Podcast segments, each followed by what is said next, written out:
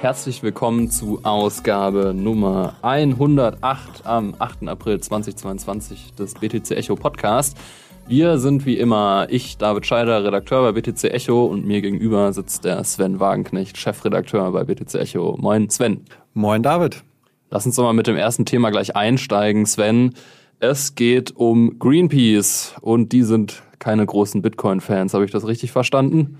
Auf Umwegen, sagen wir mal. Also es war nicht immer so. Greenpeace hat auch immer gerne Bitcoin-Spenden entgegengenommen in der Vergangenheit, aber natürlich die böse Energiebilanz von Bitcoin natürlich, das kann Greenpeace jetzt nicht mehr machen. Und daher haben sie sich jetzt auch zu einer Petition durchgerungen, ähm, um ja Bitcoin-Stakeholder davon zu überzeugen, dass Bitcoin auf Proof of Stake wechselt. Also den weniger energieintensiven Mechanismus und dazu eben die Petition äh, Change the Code, not the climate heißt die im Internet. Da kann sich also jeder eintragen. Catchy.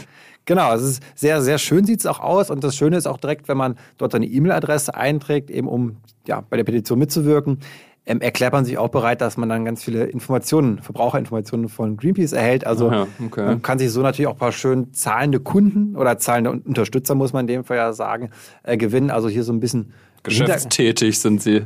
Genau, ich glaube, das ist schon so ein bisschen auch ein polarisierendes Thema ist da ganz gut auch, um halt natürlich neue Unterstützer zu bekommen. Bitcoin eignet sich perfekt dafür. Und was so ein bisschen Beigeschmack hat, finde ich, bei der Petition ist, dass die unterstützt wird von Chris Larsen, dem Ripple-Gründer.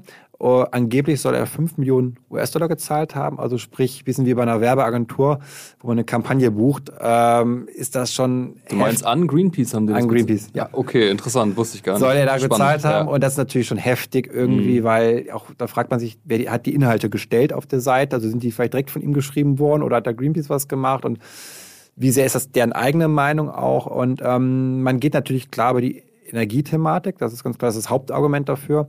Und da bringt man zum Beispiel vier Fakten, also sie nennen es Fakten, ins Feld, die ich kann es mal ganz kurz nennen, vielleicht an der Stelle, die echt ähm, zum Teil haaresträubend sind. Also das erste ist eigentlich noch ganz in Ordnung. Da weist man nur darauf hin, dass der Energieverbrauch in Bitcoin so groß ist wie der von Schweden okay, ist halt eine Zahl, die kennen wir alle, ist jetzt nichts Neues, bringt nur nicht so viel, weil das kann ich halt, wir haben es letzten Male beim Podcast auch schon oft diskutiert. Mhm. Äh, Netflix, Wäschetrockner, Weihnachtsbeleuchtung, alles verbraucht ganz ja. viel Strom und so weiter und so fort. Muss man nicht weiter ausführen, glaube ich, an der Stelle. Ähm, als Argument verstehe ich das noch nicht ganz, weil es einfach nur etwas feststellt eben. Und ähm, das zweite ist dann schon ziemlich heftig, das finde ich ähm, überhaupt nicht, ja, da war ich nicht, gar nicht so begeistert. Und zwar die Aussage, dass Bitcoin alleine, nur Bitcoin, zwei Grad zur Erderwärmung beitragen könnte. Und das finde ich heftig. Man beruft sich da auf eine Studie von 2018, äh, die längst widerlegt worden ist, aufgrund von Plausibilitätsgründen. Also die ja, Rechnungen, die da angestellt worden sind, sind Quatsch, kann man einfach so sagen. Und dass man jetzt die auskramt für so ein ja doch effekthascherisches Argument, finde ich schon ein bisschen schwach. Ähm, dann gab es noch drei und vier, wann dann einmal, dass fossile Energieträger genutzt werden, wo wir auch sagen können, es wird immer, immer weniger. Wir haben ja auch die letzten Mal schon viele Argumente aufgeführt, warum das nicht immer der Fall ist. Und äh, das vierte war dann eben auch, und kein Argument für mich, da hieß es dann, wenn man Proof of Stake nehmen würde, würde man den Energieverbrauch von Bitcoin um 99,9 Prozent reduzieren. Ja, das mag ja stimmen, aber es wird so getan, als wäre es ein Fehler, dass Bitcoin viel Strom verbraucht. Und ja. äh, als das irgendwie so, oh, Mist, das müssen wir jetzt aber auch ändern. So, nein, das ist, der, der Bug ist das Feature oder umgekehrt. Ähm, es macht ja Sinn, wir haben oft darüber gesprochen, der Dezentralisierung und Sicherheit. Dafür braucht es diesen Mechanismus. Das ist total optimal für den Use Case von Bitcoin. Und das mag man anscheinend bei Greenpeace einfach nicht so wahrhaben oder vereinfacht es auch einfach nur sehr, sehr stark. Und das war so ein bisschen mein, ich nenne es mal Aufreger der Woche vielleicht, diese Petition. Die ist ja schon seit ein paar Tagen auch online. Äh, mal gucken, wie lange sie noch online sein wird. Und das zeigt für mich vielleicht noch so abschließend dazu, dass, ähm, ich glaube, Lobbyarbeit sehr wichtig ist. Auch ja. Bitcoin hat nicht diese eine Lobby, wie es jetzt der VDA hat, also der Verband der Automobilwirtschaft in, in Deutschland mit über 100 Mitarbeitern, glaube ich, so, die dann für die Automobilkonzerne eintreten. Ähm, würde man vielleicht sich mal die eine oder andere Werbemaßnahme sparen beim Super Bowl, irgendwie so eine, eine Werbung weniger ausspielen. Ich glaube, man hätte dann mal eben so ein 50-köpfiges Team an Experten oder beziehungsweise Superlobbyisten, die dann in Berlin, Brüssel und Washington jahrelang durcharbeiten können, aber naja, lieber dann doch Marketing und das ist so ein Kritikpunkt, finde ich, den man an der Stelle bringen kann, dass man da zu wenig entgegensetzt. Die sind auch Anti-Bitcoin-Kampagnen, ähm, das ist ein bisschen schade und ähm, aber vielleicht, David, ähm, glaubst du, dass, dass Greenpeace da überhaupt eine Chance hat? Aber vielleicht ganz lustig, ich habe es gerade vergessen, am Anfang zu sagen, es sollen ja nur es reicht angeblich 30 Stakeholder zu überzeugen. Also ja, ja, das habe ich auch gelesen. Ich wollte gerade drauf eingehen. Meiner irgendwie ja, ja. und noch paar Developer, dann wäre das passiert. Also ich fand, das ist geil, oder? Ja, also Stichwort Vereinfachung. Ähm, wenn man den Text liest und dann über diese einen, diesen Abschnitt stolpert, da steht dann irgendwie, ja, ähm, die 50 Stakeholder wie meiner Unternehmen und irgendwie Core-Developer, wir hatten ja auch mal ein Story-Magazin dafür, die könnten dann den Bitcoin-Code ändern das zeugt schon ein bisschen davon, dass im Prinzip da nicht verstanden wurde, wie eigentlich Bitcoins Governance funktioniert. Also Governance, nochmal erklärt, ist so, wie ändert sich eigentlich der Code? Im Prinzip haben sie recht, man kann den Bitcoin-Code ändern, ist super easy, kann jeder machen, kann ich auch machen, theoretisch, wenn ich ein bisschen programmieren könnte, was ich leider nicht kann. Aber ähm, den Code zu ändern, ist nicht das Problem und das muss man wirklich so deutlich sagen. Die Frage ist nur, wer nutzt diesen Code? Und da haben wir eben, sprechen wir nicht von 50 Stakeholdern, sondern von ungefähr 15.000 bis 20.000 Full Nodes, die sich halt aktiv dafür entscheiden, welche Version von Bitcoin für sie die richtige ist. Also wir haben ja auch eine Full Node stehen, wir haben jetzt nicht Bitcoin Gold da installiert, auch nicht Bitcoin Cash, auch nicht Bitcoin NSV, sondern Bitcoin, weil wir davon überzeugt sind, dass diese Version von Bitcoin halt die richtige und die gute Version ist und die wir auch unterstützen wollen. Das heißt, wenn so eine Kampagne so einen Aufruf macht, dann sollte sie sich, wenn sie es wenigstens faktisch richtig machen will, dann an die Bitcoiner wenden und sagen, naja, dann haben wir hier äh, Bitcoin Green. Greenpeace kann ja auch ihre Bitcoin-Version schreiben. Hier, Aufruf an Greenpeace, wenn ihr möchtet, schreibt doch gerne einen Bitcoin-Code. Ihr könnt den Code forken, ja. ist Open Source, so funktioniert das. Stellt den online und versucht die Leute davon zu überzeugen, den zu äh, installieren. Wenn es ein guter Code ist, dann habt ihr vielleicht Erfolg. lustig, oder? Dann so, wenn, wenn die es dann schaffen auf ja. einmal, dann haben wir alle die, die Bitcoin von Greenpeace auf einmal. Und so ist halt einfach der Open Source Gedanke. So, du kannst es machen. Du musst nur die Leute davon überzeugen, den Code zu installieren. Und so funktioniert es halt. Ich meine, du kannst dir auch neue Regeln für Schach ausdenken. Also kannst ein neues Spiel erfinden, ist kein Problem, aber du musst halt Leute davon überzeugen, mit dir dieses Spiel zu spielen. Und da wird es halt schwierig, bei Bitcoin eben auch. Deswegen ist das halt irgendwie wieder heiße Luft, um wenig. Also ähm, klar, hat irgendwie für viel Presse gesorgt und ja, change the, change the code, not the climate ist natürlich irgendwie auch ein ziemlich guter Slogan, muss man sagen. Ja. ist schon gut gemacht auf jeden Fall, aber ähm, wir machen ja, nicht mit der Arbeit, würde ich sagen. Wir naja. lassen unsere BTC-Version da auf der Full Note laufen und ist auch okay. Also, ja. ja. ja, ich glaube, dieses Thema haben wir jetzt auch schon so oft gehabt in den letzten Tagen. Ich finde es mal ganz schön, wenn wir auch hier im Podcast mal wieder irgendwie so die ganze Vielfalt so der Kryptoökonomie abdecken. Und ähm, da habe ich mir gedacht, was ich wieder sehr krass fand, war jetzt mal aus dem, ja, nicht Metaverse, also möchte gerne Metaverse, könnte man vielleicht sagen, sondern die aus dem Gaming-Bereich, Axie Infinity.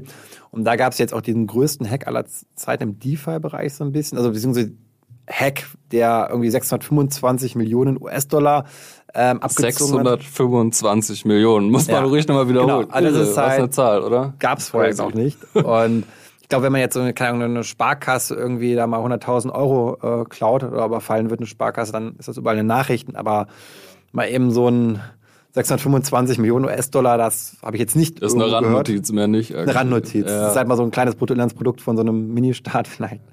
Das ist Wahnsinn. Also ähm, zeigt aber auch irgendwie die Größenordnung, dass dann gleichzeitig Axie Infinity sagt, ja, dann machen wir eine Finanzierung via Binance und haben dann nochmal 150 Millionen eingesammelt, wo ich mich frage, wo kommt das Geld her? Also äh, bei so etwas, wo so einem großen Risiko ausgesetzt ist, dass jetzt Axie Infinity nicht mehr das Vertrauen gewinnen kann, der Nutzer, der Spieler letztendlich, die dort viel Zeit verbringen, um mit NFTs eben auch Geld zu verdienen, ähm, das ist jetzt so wirklich, ähm, steht in Gefahr. Und wir sehen es ja auch bei dem äh, Volumen, äh, Handelsvolumen der NFTs, das ist um 60 Prozent eingebrochen zum Vormonat. Und ob das jetzt Axie Infinity noch schafft, da die Kurve zu kriegen, mag ich zu bezweifeln. Grundsätzlich finde ich, die Bewertung von Axie Infinity mit über drei Milliarden immer noch viel zu hoch einfach. Es ist halt ein simples Spiel. Zu DAX-Konzerne in der Größenordnung, ne? Ja, meistens, ja gut, Commerzbank Ja. ist ja nicht mehr DAX. Also, das ist schon, die meisten sind größer, sind schon zweistellig im Milliardenbereich. Aber ja, es ist so für MDAX, sagen wir jetzt mal, eine übliche Größe. Und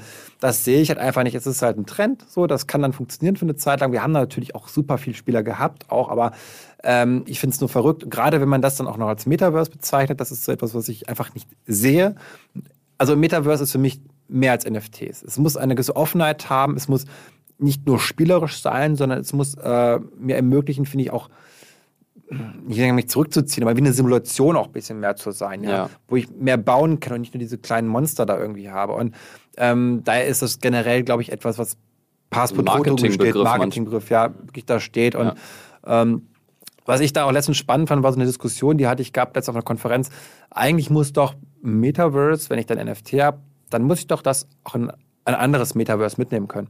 Also ja. jetzt von zum Beispiel äh, Sandbox habe ich ein NFT und das muss ich dann eigentlich doch nach Decentraland mitnehmen können, weil sonst funktioniert das der ganze Gedanke eigentlich vom Metaverse ja nicht. Weil wenn jetzt die Plattform nicht mehr genutzt wird, dann ist es ja auch wertlos irgendwie so ein bisschen. Und gerade auch wenn dann der Platz begrenzt ist, zum Beispiel bei Sandbox, ist es eigentlich auch, finde ich, steht es im Widerspruch zum Metaverse, einer offenen Welt irgendwie, dann auch die Grenzen frei sein sollte und nicht eben nur ein Spielplatz für Reiche, äh, der von, von einem Trend abhängt irgendwie. Und ähm, ich glaube, das zeigt so ein bisschen auch, auch, dass wir da noch zu früh sind, in vielerlei Hinsicht, für diese Bewertung zumindest zu früh sind.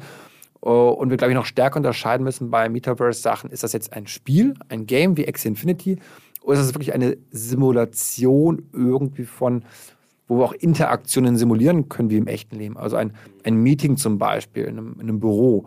Oder wo wir eine Ausstellung machen können von Kunst oder von, von, von, von Ladenlokalen, die jetzt irgendwie Schuhe verkaufen. Und das kann ich ja bei alles bei X Infinity nicht. Und das ist so ein bisschen etwas, was für mich so, ja doch irgendwie auch sehr negativ irgendwie ähm, ja, rüberkommt. Und trotzdem finde ich es spannend, das Metaverse. Und ich glaube, wir bleiben da auch dran. Und ja.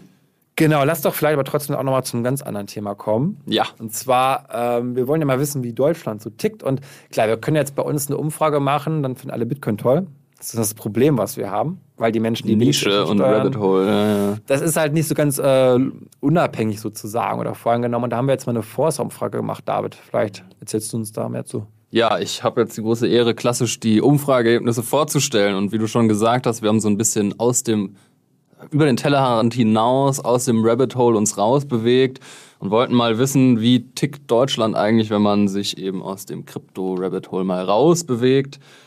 Und ich muss sagen, eigentlich sind die äh, Ergebnisse relativ ernüchternd bis, naja, je nachdem, wie man es framet. Ich stelle jetzt erstmal vor, dafür muss ich auf meinen Spickzettel gucken. Und zwar haben wir nämlich gefragt, wie viele, also im Prinzip die Frage gestellt, ob Bitcoin schon besessen wird oder ob darüber nachgedacht wird, Bitcoin zu kaufen. Und tatsächlich nur zwei Prozent der über 60-Jährigen, die wir gefragt haben, das waren 1004 Menschen über Forza, also man war auch eine repräsentative Umfrage, ähm, ist ein seriöses Meinungsforschungsinstitut, also es hat schon alles Hand und Fuß, die Ergebnisse. Und tatsächlich nur zwei Prozent der über 60-Jährigen haben Bitcoin und nur drei Prozent denken darüber nach, sich welche zuzulegen. Bisschen besser sieht's aus, wenn man äh, den Altersschnitt nach unten senkt. Von den 30 bis 39-Jährigen sind es immerhin 17 Prozent, die sich's vorstellen können, was immerhin noch nicht viel ist, ehrlich gesagt. Also auch nur vorstellen, da ist noch nicht mal die Rede von besitzen. Ähm, insgesamt waren das nämlich nur 8 Prozent. Ähm, also schon erhebliche Unterschiede, auch so im Alter, ganz klar, logisch, ist auch, erschließt sich auch irgendwie, dass jüngere Menschen halt tech-affin sind und dann eher Bitcoin haben. Und ja auch so Investing an sich irgendwie immer jünger und auch so eine Art Trend wird. Mit so Neo-Brokern wird es immer einfacher, irgendwie zu investieren. Ich könnte mir vorstellen, wenn man gefragt hätte, wie viele Menschen haben irgendwie Wertpapiere und Aktien, dann wäre der Anteil sicher höher gewesen. Aber der Anteil an der Gesamtbevölkerung von Menschen, die investieren, ist vermutlich immer noch recht gering und davon der Anteil äh, derjenigen, die irgendwie Bitcoin gut finden, eben noch geringer. Das haben wir jetzt halt schwarz auf weiß, mit Zahlen können wir das belegen. Ähm, schon hart. Also ich meine, 1000 ist schon eine Anzahl. Also da, ja. da kriegt man schon ganz gut, glaube ich, einen Eindruck, wie es so ja, um Deutschland steht. Ich wäre natürlich mal interessant zu sehen, was die noch für andere Anlagen haben, auch vielleicht nochmal international. Also ich glaube, in Italien, Spanien, Frankreich sieht es auch nicht groß anders aus. Ähm, zeigt aber auch sehr viel Potenzial, das noch da. Also vielleicht muss man es positiv sehen dass wir, wenn wir sagen, okay, das wird in den nächsten ein, zwei Jahren noch deutlich zunehmen, das Bewusstsein dadurch, auch dass eben immer mehr Banken dann Bitcoin anbieten, dass hier noch wirklich einiges an Mittelzuflüssen auch hinzukommen kann. Denn die Menschen haben ja durchaus Geld auf der hohen Kante noch, äh, ja. in, auf, auf, Sparbüchern im Zweifel, im Bausparvertrag und gerade jetzt vielleicht durch die, durch die Inflation auch und so gibt es ein paar Menschen jetzt, auch vielleicht gerade die Älteren, werden dann jetzt doch ängstlich, glaube ich, jetzt so langsam merken, oh verdammt, ich muss so etwas machen und vielleicht stolpern die dann über BTC Echo zum Beispiel und kommen dann doch auf die Idee, hey, lass doch vielleicht doch mal diesen komischen Bitcoin da, dieses da kaufen. Und dann stellen die fest, man muss keinen ganzen kaufen, sondern da kann man ja auch Anteile oder Bruchteile von kaufen. Und wenn sich das dann rumspricht, ne, dann, dann ja. können da so ein paar hinzukommen. Das stimmt. Was ich auch interessant fand, es gibt einen ziemlich großen Gap auch bei den Einkommen. Also mit einkommensschwachere Haushalte unter 1500 Euro haben eine viel geringere Chance, in Bitcoin zu investieren als höhere Haushaltseinkommen. Über 3500 Euro ähm, waren es dann, ich glaube, 17 Prozent oder muss ich jetzt nochmal nachgucken. Aber es war auf jeden Fall, Anteil, Anteil war deutlich höher. Was eigentlich schade ist, weil Bitcoin ja auch so ein bisschen für die Demokratisierung des Finanzsektors und eigentlich auch ziemlich empowernd sein kann. Also, weil man kann jetzt große Fass aufmachen, wem Inflation vor allem schadet. Das sind eben Menschen mit geringem Einkommen, das sind Menschen ohne harte Assets, ohne Financial Assets, ohne eine Immobilie, eine Eigentumswohnung in Berlin kann sich halt jemand nicht leisten, der ähm, ja nur von Einkommen lebt, logischerweise so. Ja. Und da ist halt eigentlich Bitcoin voll die, ähm, die Lösung im Prinzip oder also ein interessantes Asset, um es mal so zu sagen. Da fand ich es auf jeden Fall eine, eine, gute Erkenntnis und auch ein bisschen schade zu sehen, dass da eben immer trotzdem immer noch die Menschen mit hohem Einkommen eine höhere Chance haben zu investieren. Gut, aber da schlägt dann der Kapitalismus durch. Wer viel hat, der ja. hat schnell noch mehr, weil er eben das Geld anlegen kann und die Rendite höher ist am Kapitalmarkt als durch Arbeit, beziehungsweise Arbeit wird ja immer relativ genommen, mhm. immer weniger Rendite erzeugt die und das ist halt das, das Riesenproblem, was wir, glaube ich, haben. Ich glaube, da kann man nur sagen, früh genug anfangen, auch kleine Beträge äh, läppern sich über die Zeit, also auch der Bitcoin-Sparplan für, keine Ahnung, 10 Euro oder so, ja. äh, kann auch schon ein Start sein, irgendwie gerade vielleicht anstatt das Führerschein-Sparbuch. Gab es sowas? Ja, doch, Nie das gehört. hatten viele gehabt, glaube ich. Hab, so, dann fängt man an, bei der Geburt immer irgendwie mhm. monatlich und wenn man dann groß, so 18 ist, dann kann man sich da vielleicht ein Auto von kaufen oder einen Führerschein oder ja. bei Bitcoin dann eine Immobilie in Berlin halt auch. So. Ja. oder so, genau. Ja. Ja, ähm, ich ja, meine, ja. sonst, ich meine, ich glaube, wir haben noch ein paar andere interessante Insights, auch glaube ich, die in der Studie drin sind von Forster. Wir haben sie ja im Magazin bei uns veröffentlicht. Genau. Also noch mehr Fragen als die, die wir jetzt hier haben. Aber wir wollen ja so ein bisschen auch unseren Zuhörern oder Zuschauern auch ein bisschen Gründe lassen, unser Magazin zu erwerben. Das könnte man so als eine bösen, böse Werbung jetzt hier vielleicht auch verstehen an der Stelle, aber den, lass uns das doch mal nutzen, so ein paar Sachen verschweigen, die da noch irgendwie in der Studie stehen. Ähm, und dann lass zum nächsten Thema kommen, oder? Gerne, ja. Äh, David, du bist ja unser Lightning-Experte auch. Und da fand ich es ganz schön, dass auch bei den ganzen vielen negativen News eben aus den letzten Wochen jetzt auch mal so ein paar neue Dinge bei Lightning passiert sind. Klär uns auf. Das ist in der Tat richtig. Also Lightning ist irgendwie, das schwebt ja immer so ein bisschen über den Dingen. Also wir haben auch irgendwie unsere Lightning Note, aber ich muss auch gestehen, ich habe jetzt auch länger nicht mehr reingeguckt, ob wir irgendwie mal Routing Fees oder so eingenommen haben. Ich fürchte ja nicht. Aber Lightning wächst so immer so ein bisschen unter dem Radar und immer wieder poppt so ein bisschen so eine News raus und denkt, ah krass, irgendwie Lightning ist ja noch da und irgendwie entwickelt sich eigentlich voll gut. Und da gab es eben drei News, die ziemlich interessant waren. Und zwar zum einen hat Kraken, ähm, eine der größten US-Bitcoin-Börsen, Lightning integriert. Insofern, als dass du ähm, als Kunde sozusagen deine Bitcoins nicht mehr on-chain unbedingt abziehen musst oder auch drauf transferieren kannst, wenn du sie auscashen willst oder was auch immer, sondern du kannst sie eben mit Lightning direkt auf dein Lightning Wallet abheben. Und das ist insofern ziemlich cool, weil du halt viel weniger Transaktionsgebühren zahlst. Also Lightning ist ähm, für alle, die es nicht kennen, eine Second-Layer-Lösung für Bitcoin und ist eigentlich unter Bitcoinern die Lösung, wie halt Bitcoin auch als Zahlungsmittel genutzt werden kann, ähm, weil Bitcoin-Zahlungen on-chain, also auf der Blockchain, relativ langsam sind. Ähm, brauchen mindestens zehn Minuten, bis sie bestätigt sind, im Block sind und dann eigentlich wartet man sechs Blöcke. Das heißt, bis man wirklich davon sprechen kann, dass eine Transaktion von A nach B gekommen ist, vergehen 60 Minuten, das ist viel zu lang, logisch. Genau. Aber bei einer kleinen Zahlung von einem Kaffee, 2,50 Euro, brauche ich jetzt nicht unbedingt die volle Sicherheit ja. bei der Blockchain. Da kann man ja sagen, eben, dass ja der Ansatz bei Lightning, ich lagere da etwas aus, ein paar Transaktionen, ähm, weil jetzt bei Starbucks für 2,50 der Kaffee, das, das Risiko gehe ich ein, dass da nicht sechs Blöcke bestätigt werden müssen, dass nicht alles über die Blockchain läuft und das ist dann Lightning am Ende, ne? Genau, und ähm, es hat da im Prinzip auch keine Transaktionsgebühren, also wir reden von ein, zwei Satoshis, das sind Bruchteile von einem Cent man kann eigentlich schon sagen, das Lightning-Netzwerk ist jetzt eigentlich schon die schnellste und sicherste ähm, und günstigste Methode eigentlich wert, übers Internet von A nach B zu schicken. Es ist auch dezentral, es verbraucht, also es braucht jetzt nicht so eine Art PayPal, das alles so überwacht und so ein Kassenbuch führt, sondern es ist eben genauso dezentral wie Bitcoin und deswegen halt auch so interessant, ähm, aber halt noch nicht so sehr verbreitet. Ich habe vorhin mal geguckt, ähm, die Capacity im Netzwerk, also die Liquidität, ähm, die man insgesamt da verschicken kann, sind so ungefähr 200 Millionen Dollar. Das sind so 3600 Bitcoins ungefähr. Das wächst stetig, aber man muss so ehrlich sein, also eine weltweite Finanz, ein Finanzsystem kann man davon nicht abwickeln. Und deswegen hat ähm, Kraken es auch beschränkt. Also du kannst bis zu 10 Millionen Satoshis ähm, runternehmen. Das sind 0,1 Bitcoin. Also 4.500 Euro umgerechnet, was okay ist. Also mhm. für jeden Retail-Menschen, äh, der jetzt nicht Millionen da auf Kraken tradet, äh, was die meisten sein werden, reicht das aus, ehrlich gesagt. Ich glaube, es ist vor allem auch so eine Frage der UX, der Nutzerfreundlichkeit. Ich glaube, wenn es mhm. da bessere Anwendungen gäbe, einfachere Apps, die wirklich die Masse auch ansprechen, wäre das, glaube ich, schon ein guter Schritt und natürlich dann vielleicht auch eben mehr Liquidität, dass wir mehr abwickeln können. Also vielleicht so wie Liquiditätspool so ein bisschen dass da auch mal große Börsen vielleicht sagen oder Mining-Gesellschaften, hey, wir wollen mal Lightning fördern und jetzt ganz bewusst stellen wir dem Netzwerk da auch mehr, mehr Geld zur Verfügung, sodass ja. das irgendwie auch funktioniert von der Liquidität her. Technisch kann ich jetzt nicht erklären, wie das geht, aber ja. im Grundprinzip, dass wir dann einfach sagen können, okay, es können auch nicht nur 200 Millionen, sondern wir können auch 200 Milliarden am Ende des Tages abwickeln, weil dann wird ein Schuh draus, weil dann mhm. kann ich mhm. wirklich sagen, auch gerade in Ländern, wo man es auch noch eher braucht als in Deutschland vielleicht, dass die Menschen das wirklich dann auch nutzen können. Und das fände ich ziemlich cool von denen, die sonst immer viel Bitcoins kaufen und bei Twitter sehr laut sind, aber dann würde ich mir von denen immer wünschen, von den Michael Saylors und, und wie sie heißen, dann auch mehr, mehr Lightning zu fördern, oder?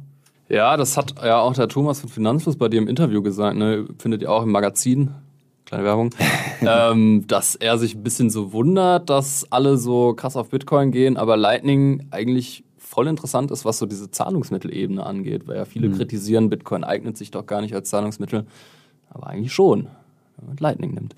Und ähm, das leitet mich gleich zum nächsten Thema. Ähm, Lightning Labs ist einer der im Prinzip zwei großen Firmen, die ähm, auf Lightning entwickeln. Eine US-Firma, die hat aktuell, glaube ich, 70 Millionen Funding eingenommen. Und damit haben die unter anderem finanziert ähm, Taro.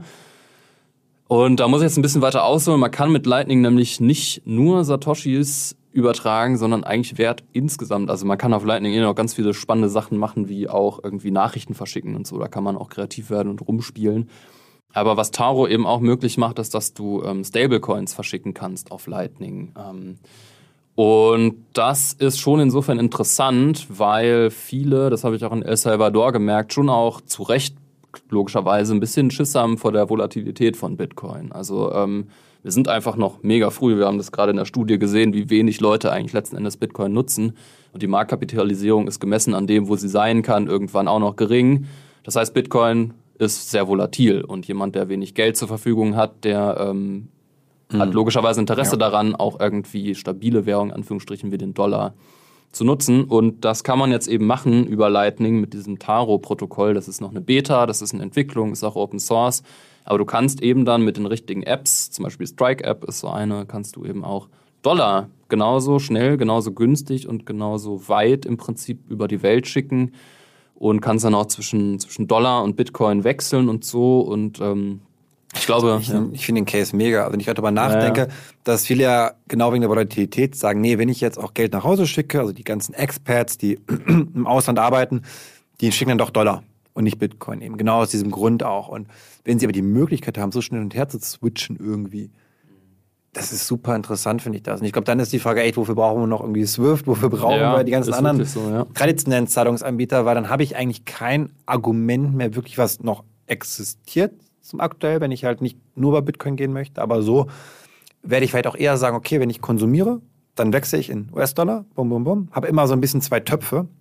Ich bin aber auch eher bereit, im Bitcoin zu sparen vielleicht. Ich glaube, das ist halt der, die Hürde ist eine geringere bei so einer, bei so einer App und das könnte, glaube ich, nochmal ja, auch einen enormen Adaptionsschub irgendwie bringen am Ende des Tages.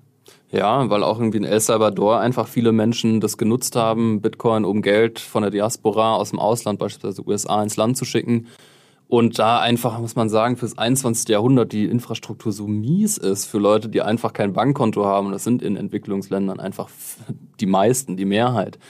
Und das Spannende an Bitcoin ist ja eben auch dieses Narrativ an finanzieller Inklusion. Und das war halt jahrelang irgendwie von Bitcoin dann häufig so ein hochgehaltenes Schild. Und ja, irgendwann passiert das, weil das logisch. Aber gerade habe ich das Gefühl, passiert es halt wirklich, weil die Apps dafür gebaut werden. Und ich glaube, da ist dieses Taro wo du eben dann US-Dollar Stablecoins und so verschicken kannst. Schon, äh, schon ein sehr interessanter Case, definitiv, ja. Ja, last but not least, ähm, Thema Lightning BitPay. Da, ich habe mal vorhin, als ich einen Artikel geschrieben habe, BTC Echo geguckt, wir haben lang nicht mehr über die geschrieben. Die waren aber, die gibt schon ziemlich lang. Die gibt es seit 2011, 2012 schon. Was die machen, ist halt so, ja, auch Zahlungen ähm, ermöglichen. Also ich glaube, wenn man bei Lieferando mal bezahlt hat, dann ging das irgendwie immer über Bitcoin, Bit, BitPay, bin mir nicht ganz sicher.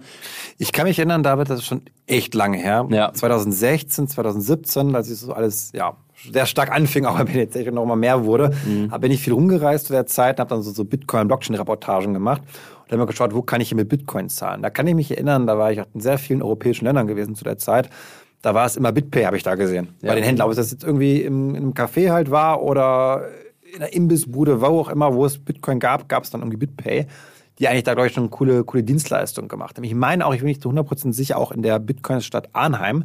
Ah, ja. vor, das war damals so 2017, das weiß man vielleicht gar nicht, war so, dass es keine andere Stadt auf der Welt gab, wo du irgendwie mehr mit Bitcoin zahlen konntest, als irgendwie in Arnheim. Also, da warst du, oder wie?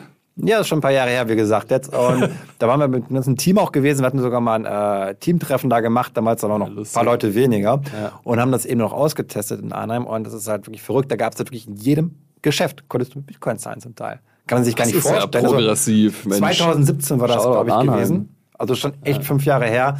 Ähm, das heute noch der Fall ist, weiß ich gar nicht. Vielleicht haben die es auch alle wieder über Bord geworfen. Es war aber BitPay, meine ich. Mhm. Ja, ähm, da kommen wir zu eigentlichen News, die haben nämlich jetzt Lightning integriert, okay. ähm, wo man denkt, naja, irgendwie, warum denn erst jetzt? Also ich habe mich gefragt, hä, warum, also, hä, warum ist die News überhaupt da? Ich dachte irgendwie, das wäre, eigentlich liegt es halt so nahe, dass sie das machen, ne? dass da Lightning integriert wurde. Jetzt ist es der Fall und jetzt kann man eben auswählen ähm, bei den Leuten, die eben BitPay nehmen, ob man On-Chain bezahlt, was keinen Sinn macht in den meisten Fällen, oder halt Lightning.